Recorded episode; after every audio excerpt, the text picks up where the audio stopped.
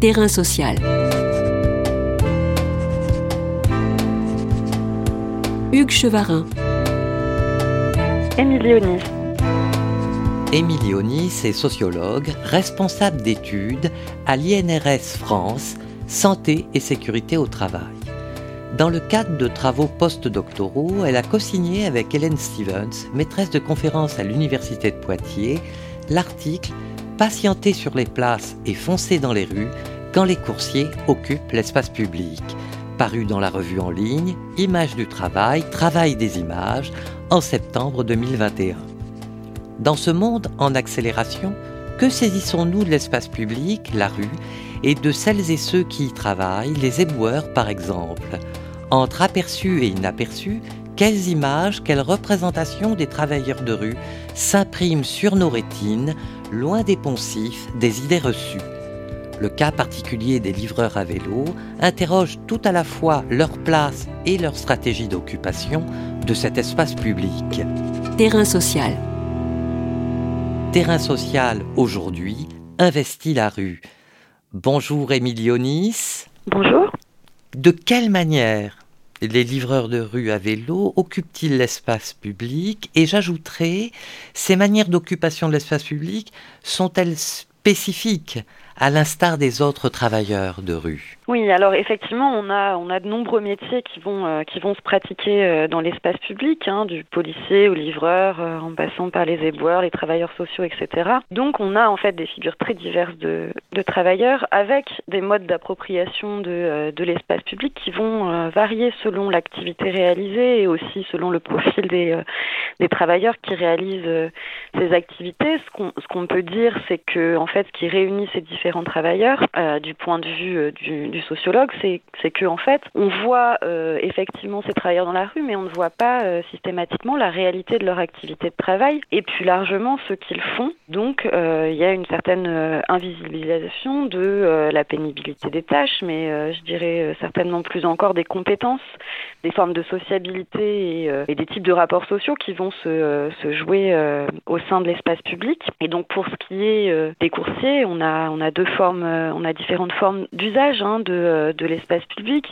À la fois, euh, leur activité, c'est d'attendre des commandes, mais aussi de les livrer. Et qu'on voit, c'est que lors des temps d'attente, il y a tout un ensemble de choses qui sont pas visibles aux yeux des passants. en fait, il s'agit de travailleurs indépendants et donc ils sont payés à la tâche et leurs temps d'attente ne sont pas rémunérés. Donc, ils vont mettre en œuvre des tactiques, des techniques pour obtenir des courses plus rapidement, notamment par exemple en se plaçant au plus près euh, des restaurants, qui fait que justement ça les rend très, apparents aux yeux des patients. Et ces temps d'attente, ils font pas seulement l'objet de rationalisation économique, en fait ils sont employés à d'autres formes de réappropriation qui permettent aux coursiers de les rendre supportables. Donc ils écoutent de la musique, ils vont surfer sur internet, jouer à des jeux vidéo, essayer finalement de, euh, tromper euh, l'ennui. Et puis on a un deuxième temps d'activité qui est celui de la course. Et donc là encore, on a tout un ensemble de stratégies mobilisées par les coursiers. Alors certaines qui sont euh, assez visibles, hein. finalement, euh, ils vont euh, pratiquer l'auto-accélération, ils vont ne pas systématiquement respecter le code de la route hein, pour optimiser leurs revenus en maximisant le nombre de courses. Mais on a aussi des techniques plus invisibles de stratégies, par exemple de choix d'itinéraires qui sont liés à une bonne connaissance de la ville, euh, de choix d'itinéraires qui permettent d'éviter des dénivelés, par exemple, importants, euh, ou euh, de prendre des raccourcis pour livrer plus rapidement. Votre étude montre que ce sont essentiellement des hommes qui sont coursiers, livreurs à vélo. Pourquoi n'y a-t-il peu ou pas de femmes? On trouve assez relativement peu de femmes dans cette dans ce métier-là. C'est c'est lié en fait à des modes de socialisation, euh, y compris euh, euh, familiaux, hein, qui font que la pratique du vélo reste plutôt une pratique de loisirs masculine et que on a tout un ensemble d'attributs liés à l'activité comme l'idée d'une force physique, d'une appétence pour le sport, qui sont encore aujourd'hui socialement liés à des, à des différenciations genrées. Et donc, c'est effectivement une activité qui va attirer davantage les hommes du fait de ces socialisations différenciées.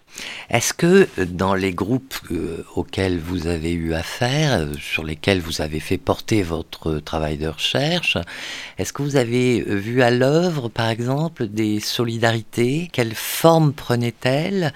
Et vous paraissait Alors effectivement, malgré hein, la précarité, ou, peut-être même du fait de la précarité auquel ces, euh, coursiers sont euh, confrontés, et malgré en fait les formes de concurrence qui vont s'exercer entre eux du fait de, leur statut d'auto-entrepreneur, hein, on va observer des formes de sociabilité et de solidarité entre, euh, entre les coursiers, qui notamment se révèlent pendant les temps d'attente, où là on a des, espaces de sociabilité et des échanges qui vont, qui vont se nouer entre les coursiers, et ces formes de solidarité elles vont euh, notamment se construire sur le partage en fait d'informations communes. En fait, il se trouve que les coursiers ont beaucoup de difficultés face à des, euh, des fonctionnements d'algorithmes qui sont assez opaques à saisir la manière dont les courses euh, leur sont attribuées par euh, la plateforme. Et donc, ils font un certain nombre d'hypothèses hein, dont ils, ils, ont du mal en fait à être certains qu'elles qu'elles sont forcément validées, mais en tout cas, ils vont partager ensemble des, des techniques, des manières à la fois de récupérer plus de courses, ou en tout cas ce qu'ils estiment rentable pour récupérer plus de courses. Et puis, justement, se conseiller, euh, comme je le disais, sur les itinéraires à prendre ou à éviter, mais s'informer aussi, par exemple, sur euh, les restaurateurs qui sont très lents, puisque comme les temps d'attente ne sont pas rémunérés, c'est euh, effectivement parfois intéressant de refuser certaines courses parce que on sait qu'on va attendre longtemps que le repas soit produit par le restaurateur ou d'éviter que les restaurateurs soient désagréables, enfin d'éviter les restaurateurs qui sont désagréables à leur égard s'échanger mutuellement des infos sur les démarches administratives à faire pour la déclaration des chiffres d'affaires, etc. Côté de ça, il y, a, euh, il y a aussi des formes de concurrence et des sociabilités clivées. Hein. C'est-à-dire qu'on voit que excusez-moi, que les coursiers ne forment pas un groupe homogène, hein, mais qu'il y a aussi des, segmentations. Oui, j'allais y venir effectivement sur cette question de l'optimisation à la fois du temps, mais aussi de la course. il y a donc une, une très forte concurrence concurrence entre ces différents coursiers. On a parlé des solidarités, mais comment s'opèrent aussi ces concurrences? Est-ce que vous avez euh, pu en discuter avec euh, les, différentes personnes que vous avez approchées? Oui, alors ils, n'en parlent pas tous, hein, mais euh, effectivement, ils sont mis en concurrence de fait de, par leur, de par leur statut.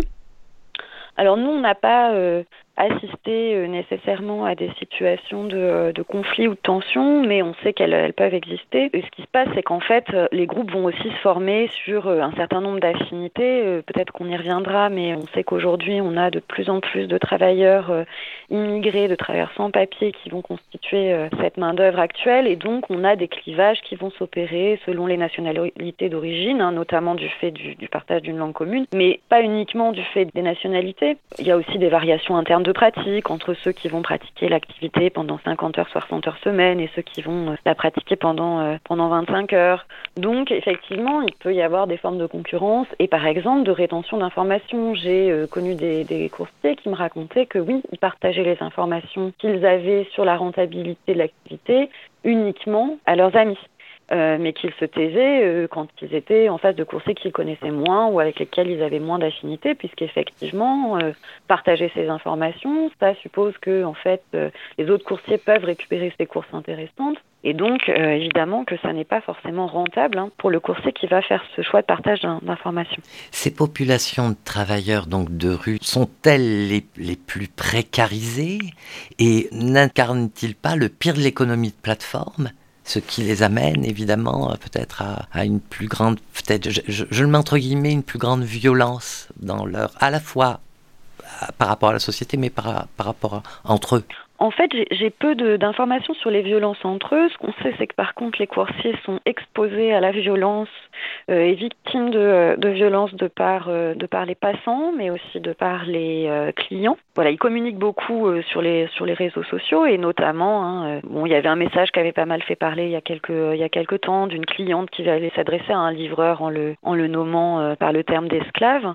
Donc, on sait que voilà, ils subissent un certain nombre de, de violences et sur la question de, est-ce que ce sont les travailleurs les plus précaires? Bon, difficile de dire ce sont les plus précaires, mais en tout cas, clairement, c'est l'une des populations très précaires qu'on voit exercer aujourd'hui dans la rue, à la fois du fait du statut d'emploi et aussi aujourd'hui du fait du type de travailleur hein, qui va compenser la main-d'œuvre. Bien sûr qu'on a des formes de pénibilité et de difficultés dans d'autres activités qui sont exercées dans la rue.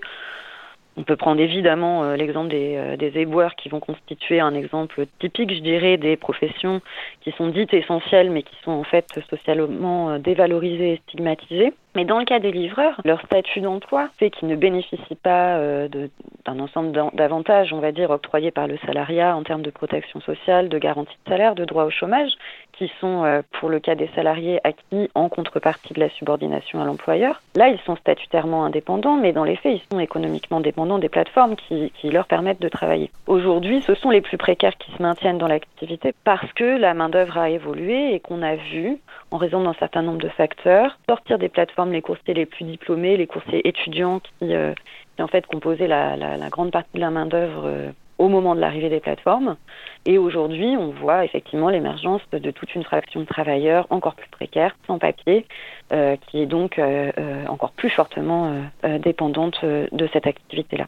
Les mobilisations auxquelles on a pu assister de, de, livreurs, de coursiers à travers le monde et évidemment en France, est-ce que ces mobilisations pour un statut plus pérenne et des conditions de travail meilleures, est-ce qu'elles ont pu réussir ou est-ce que euh, du fait de, la plus grande diversité euh, parmi les livreurs et des statuts, avec des statuts et des origines euh, plus compliquées, ça rend la tâche pour le coup encore plus complexe? Oui, alors c'est sûr hein, que à la fois c'est il y a tout un ensemble de facteurs qui sont vraiment des freins à la mobilisation pour ces coursiers l'hétérogénéité du groupe, le fait justement de cette, euh, cette précarité économique. On va dire que les, les coursiers n'ont pas euh, nécessairement a priori toutes les ressources pour se euh, mobiliser, mais en fait, paradoxalement, et, c'est certainement pas euh, complètement un paradoxe, on voit l'émergence de, de, de, de, nombreuses manifestations, notamment du fait qu'ils travaillent dans l'espace public et que donc ils peuvent mobiliser leur lieu de travail très directement pour se faire entendre et je dirais se faire voir. Donc effectivement, le fait qu'aujourd'hui on ait de plus en plus de travailleurs immigrés reste un frein euh, à la mobilisation, notamment parce que euh, les sans-papiers n'ont pas euh, forcément un intérêt énorme à être mis en, visibilité. Mais finalement, on a aussi des manifestations de travailleurs sans-papiers qui ont eu lieu, notamment à Paris, et qui ont conduit à la régularisation d'une part d'entre eux. Donc, on a des mobilisations qui peine à porter leurs fruits, notamment parce que euh, ce qui est revendiqué, c'est euh, fait, un changement de, euh, de, législation. Et donc ça, effectivement, ça dépend d'une volonté politique. Alors j'aimerais faire une citation de votre travail.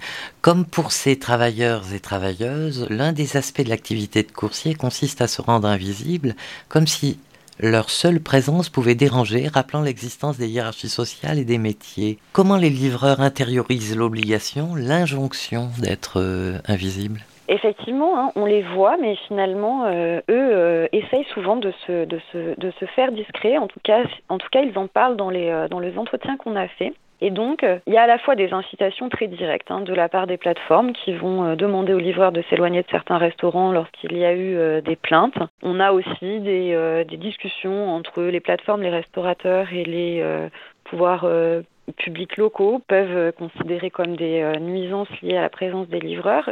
Et donc, ils, ont ils font face à un certain nombre de discours qui les, qui les incitent à se faire discret. On a, on a des restaurateurs qui empêchent les livreurs d'entrer dans les restaurants pour aller récupérer les, les, commandes, pour ne pas gêner, déranger la, la, clientèle qui est présente dans les restaurants. Et donc, en fait, il y a une logique sociale selon laquelle la visibilité des travailleurs va s'accompagner d'une volonté d'invisibilisation des processus de travail.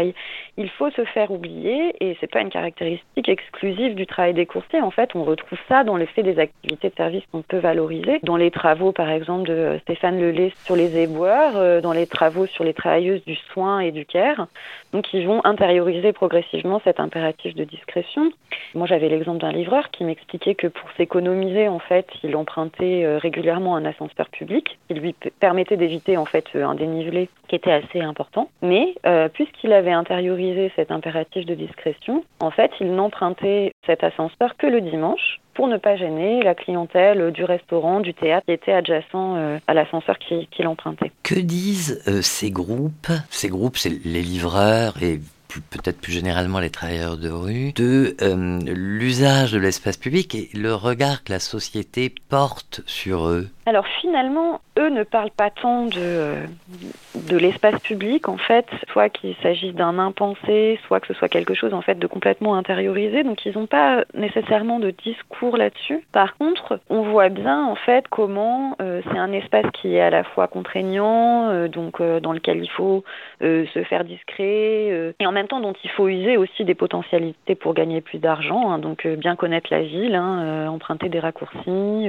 trouver les moyens de s'économiser euh, euh, être moins fatigué ou, en tout cas pour faire plus de courses. Et puis c'est aussi un espace dangereux, hein, il faut le rappeler, il y, a, eu quand même des morts, hein, des coursiers euh, qui sont décédés le 1er janvier 2019 et je pense qu'aujourd'hui on est proche d'une dizaine de coursiers décédés. Donc c'est à la fois un espace de contrainte et de dangerosité et c'est aussi un espace qu'ils peuvent mettre à profit lors de manifestations pour mobiliser l'opinion publique sur, sur leurs conditions de travail euh, et, sur leur situation, la situation qui leur est faite.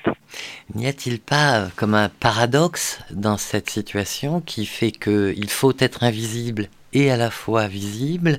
Et j'ajouterais, est-ce que le confinement euh, lié à la pandémie euh, de la Covid-19 a fonctionné comme un révélateur et aussi un révélateur des inégalités dont ils sont victimes? Alors effectivement, on a, je dirais, deux paradoxes. Hein. Le premier euh, qu'on a déjà évoqué, c'est que ces travailleurs sont visibles et en même temps, on ne voit pas à l'œil nu, on va dire, toutes les compétences qu'ils vont mettre en œuvre dans l'activité qu'ils exercent. Et puis le second euh, paradoxe, hein, c'est celui que vous citiez, c'est ce double mouvement entre ces injonctions euh, euh, et cette intériorisation de par les livreurs de euh, se faire discret et puis d'un autre côté cette nécessité pour eux de se rendre visibles pour faire entendre leur voix. Et sur la question du confinement, ben on l'a dit sur sur aussi d'autres métiers et évidemment par exemple je pense aux caissières, ça a mis en lumière même ces travailleurs même si en fait pour ce qui est des coursiers on avait déjà quand même un certain nombre de de discours médiatiques euh, sur, euh, sur leur situation. Mais effectivement, la pandémie a joué le rôle de, de miroir grossissant. Et en plus,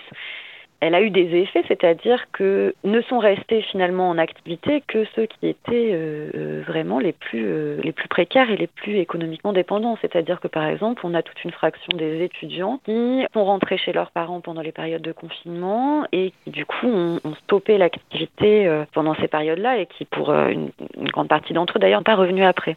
Pour terminer, et peut-être dans une formule un peu, un peu choc, est-ce que c'est pas une sorte de sélection naturelle à l'envers? Alors, je ne sais pas si on peut parler de sélection euh, naturelle, mais euh, effectivement, on voit bien euh, comment en fait les choses se sont déroulées dans le temps. C'est-à-dire que les plateformes sont d'abord arrivées en disant on va promouvoir un modèle d'emploi dans lequel vous allez être libre de travailler quand vous voudrez et peser aussi miroiter l'idée qu'ils allaient gagner de l'argent. Et de fait, les premiers coursiers en fait ont gagné pas mal d'argent par mois, mais ça a duré très peu de temps puisque euh, les plateformes, une fois qu'elles avaient capté leur main-d'œuvre, je dirais, et attiré à elles tout un ensemble de jeunes qui étaient disposés euh, à s'investir euh, dans cette activité, notamment parce qu'ils étaient pour les premiers beaucoup des adeptes du vélo par ailleurs. Finalement, les plateformes ont ensuite progressivement modifié les modes de tarification, ce qui a conduit à la baisse des revenus des, des travailleurs. Les conditions en fait de travail se sont largement dégradées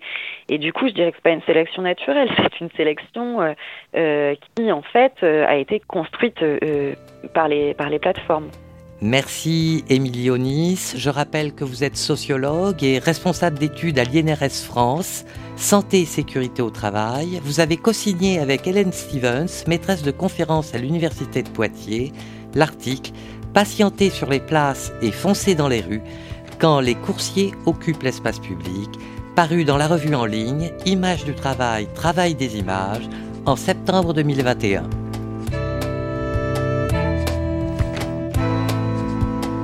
Terrain social. Tous les podcasts du chantier sont à retrouver sur lechantier.radio et sur les plateformes d'écoute.